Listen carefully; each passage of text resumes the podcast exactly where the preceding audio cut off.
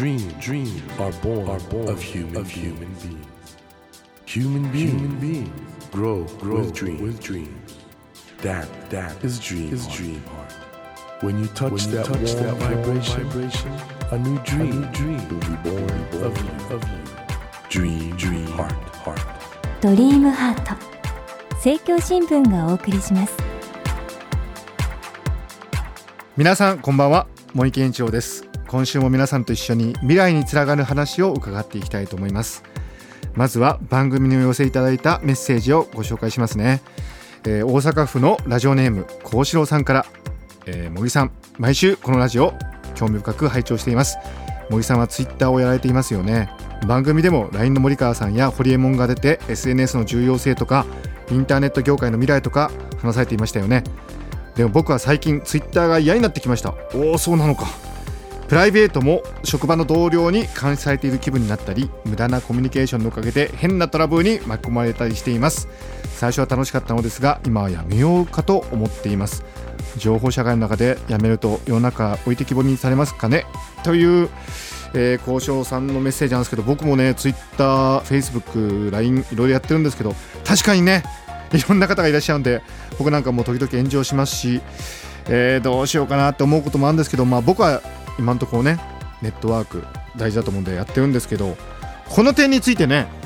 今夜お迎えするお客様はどのようにお考えでしょうか？今夜のお客様は翻訳家エッセイストそして早稲田大学文化構想学部教授の青山みなみさんです。えー青山さんはですねもう本当伝説的な小説と言っていいと思うんですけどもジャック・ケルアクというアメリカの小説家の「オン・ザ・ロード」という小説の翻訳を担当されています。実はこのケルアックの「オン・ザ・ロード」はですね映画化されて8月30日公開予定されてるんですね。これから非常にこの注目される作品だと思うんですけどもこのまさに旬のケルアックそして翻訳された青山さんいろいろお話伺っていきたいと思います。で先ほどのね SNS どうしたらいいのっていうこのメッセージについてもですね青山さんと一緒に考えていきたいと思います。こんばんは。よろしくお願いします。よろしくお願いします。ありがとうございます。僕はもちろん青山さんのことを存じ上げてるんですけどなんか女性と思う方もいらっしゃるっていう。はい、えーやはり名前が南っていうのはまあ男でも女でも松井をするらしいんですけど、まあ、あの昔「タッチ」っていう漫画があって、はいはいはい。それで南ちゃんっていう人がいたこともあって大体大学の授業ではい。最初4月に教室のドアを開けると一部教室の片隅からため息が漏れてな なんだ男だったのかみたいな。いやでもとてもあの素敵な方で私はもう本当にもうえー尊敬で申し上げてるんですけどあの青山さんあの冒頭でもご紹介いたしましたけれどもアメリカの小説家ジャック・ケルアックの「オン・ザ・ロード」の翻訳をされてるってことでこれはもう伝説的な小説ですよね。はい、そうですね。あの、1957年にはい一応本そのものは、あの、アメリカで出たんですけど、はい、まあ、その時にちょうどアメリカでビートゼネレーションっていうものが、まあ、台頭してきていると。大変話題になっているということがまあいろいろニュースなんかでも流れていたようで。それの牽引役になっている本の一つがジャック・ケルアークの「オン・ザ・ロード」であるっていうふうにかなり言われましてね。はい、そういうこともあって本が出て間もない頃から日本でも大変な評判だったみたいですね。これあのやっぱり私なんかもうアメリカの友人とかと話してるとやっぱりこの「オン・ザ・ロード」っていう小説はもうちょっと特別な小説、ねちょっと神格化された存在のように思ってるんですがえ翻訳された青山さんから見てなぜこの小説がねええ。えそんな特別な位置を示すようになったと思われますか？これあの、まあ、ちょっと時代のね話になるかもしれませんが、はい。1950年代っていうのが、まあ、戦争が終わった後でいわゆる冷戦のど真ん中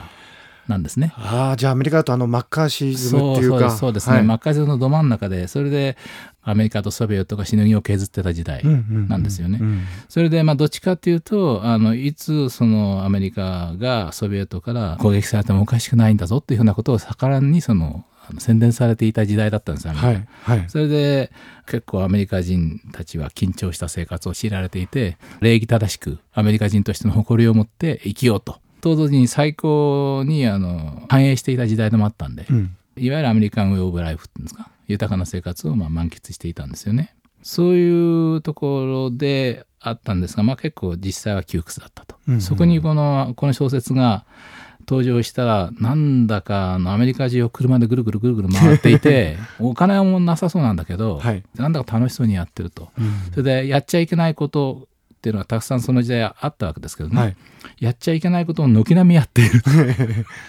その解放感がアメリカ人の読者には大変驚きだったようですね。そうですか。あのもう今の我々にとってはいわゆるロードムービーっていうかあの、ええ。若者たちが旅しながらいろんなことやるっていうのはなんとかアメリカの文化の定番のように思ってますがええ。いやこの小説の前にはそうなかったと。なないですあのないんですね。だからロードノベルとかロードムービーっていうふうな言葉も多分ここから出ていったと言っても間違いないと思うんですが。これ青山さんあの翻訳されたわけですけど訳されてみていいかがでしたか？あのまあよく言われることですけど非常にスピード感が文章にスピード感があって、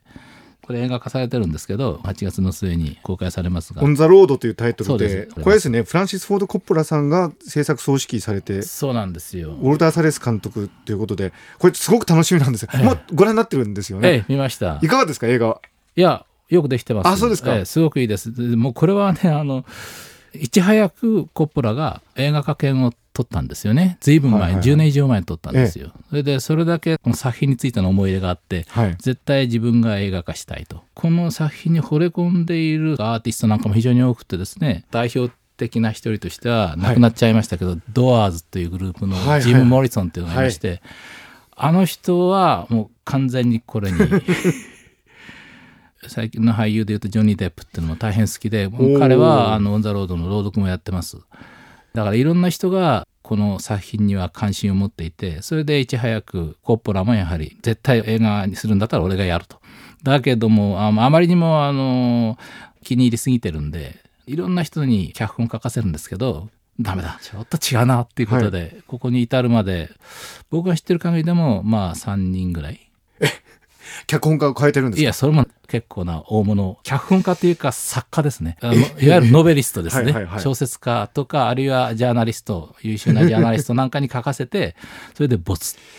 でということは逆に言うと今回の映画化の脚本はコッポラ的に OK を出したというということなんですね。ことですねえよくできてると思います。はい。はあ、あの青山先生ね僕あの僕が学生の頃から「オン・ザ・ロード」ってもう伝説的な小説でで僕のイメージだとこれに引きつけられる学生のタイプみたいのがいて僕からすると趣味がいいっていうかなんかね、でも全員じゃないみたいなだからいまだになんかやっぱりそういうとこあると思いますし今あのおそらく早稲田で教えてらっしゃっても「オン・ザ・ロード」好きだっていう学生ってたくさんいらっしゃると思うんですけどはい。脈々と受け継がれてるとこありますよね。あいわゆるそのビートジェネレーション、ビートニックと呼ばれるはい文化運動。これ、青山先生が見て、どういう学生がオン・ザ・ロードっていう小説に引きつけられてくるんですかね？えーやっぱりちょっと外れちゃう。始めてる人。外れた方がいいんじゃないかなと思うような人たちですよね。あいや、つまり、あの、外れた方がもしかしたら自分の現在の、まあ、生き方がちょっと苦しかったとすれば、ちょっと外れた方がいいんじゃないかなっていうふうなことを頭の隅っこで考えてる人が、まあ、読むと、そうすると、ああ、すげえ外れてるのがいるっていう。そう考えるとね、学校とか会社で、あーちょっと息苦しいなって感じてる方が、まあ、この映画のようなことを実行するかどうかは別として、オン・ザ・ロードを見たり、あるいはその原作を読むことによって、ちょっと開放感が得られるみたいなことあるんですかね。あのですからあのこの時代にこの小説を読んであの影響を受けた人たちの多くはあのここから吹いてくるね強烈な風みたいなものにはい。元気づけられたって言ってる人たちが多いですよね。あれですよね、あの沢木耕太郎さんの深夜特急なんかも、オン・ザ・ロードの影響のもとにっていうような話もありますし、そう。やっぱり俺もどっか行ってみるかみたいな。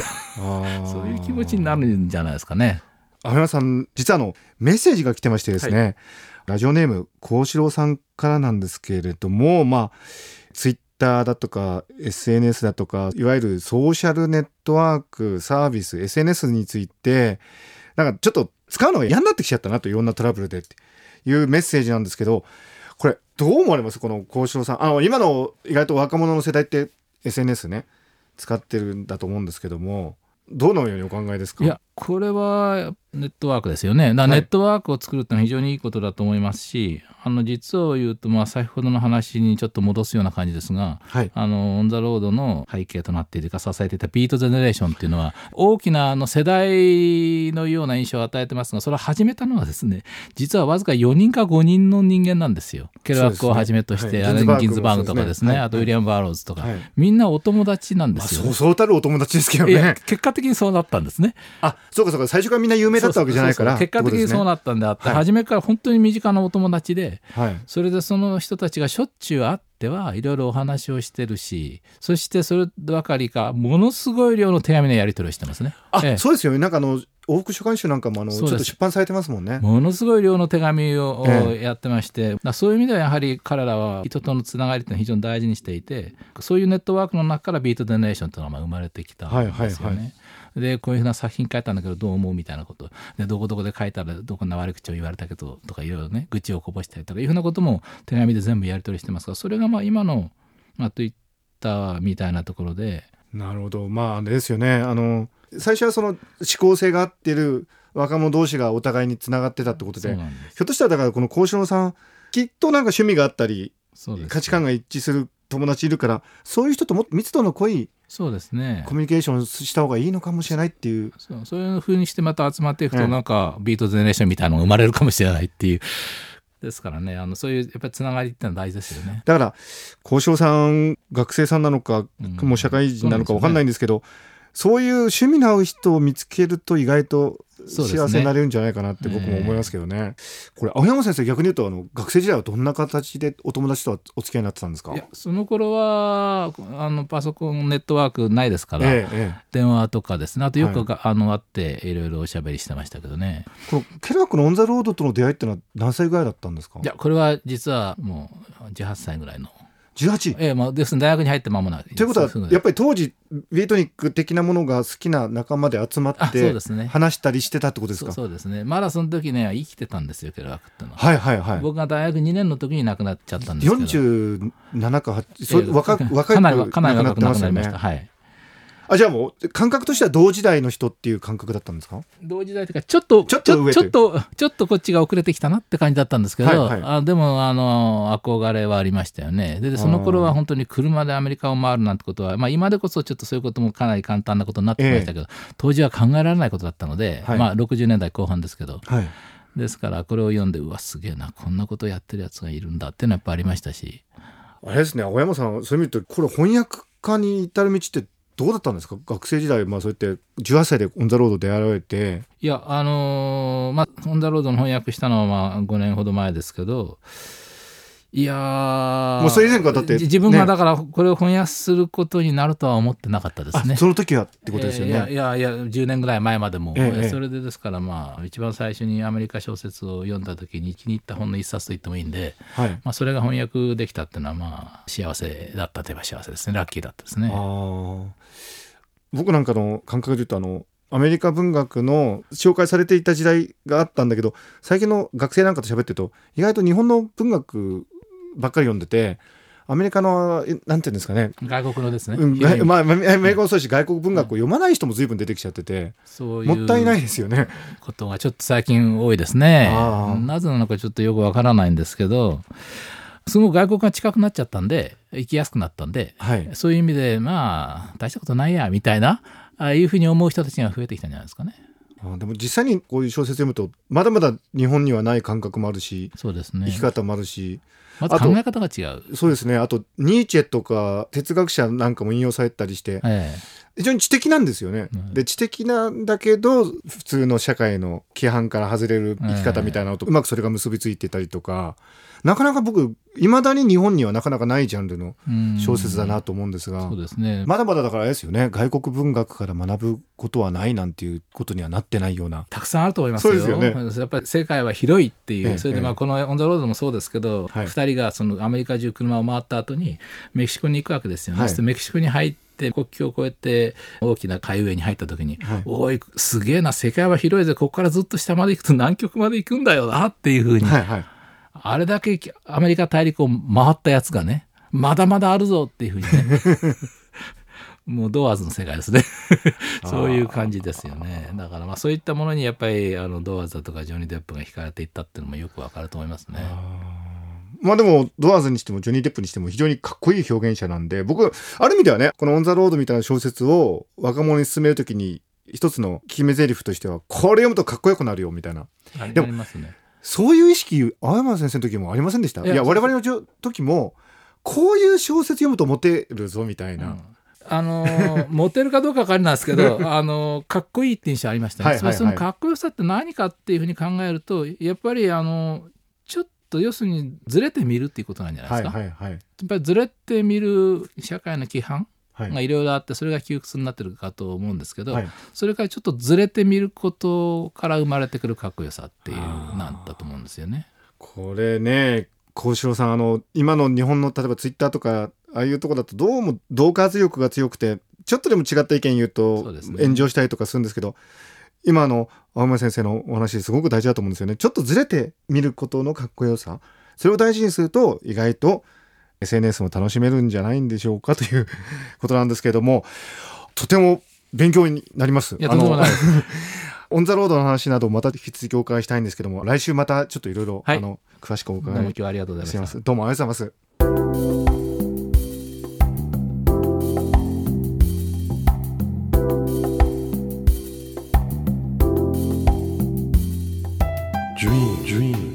Can't be seen, can't be seen with a naked, eye. naked eye.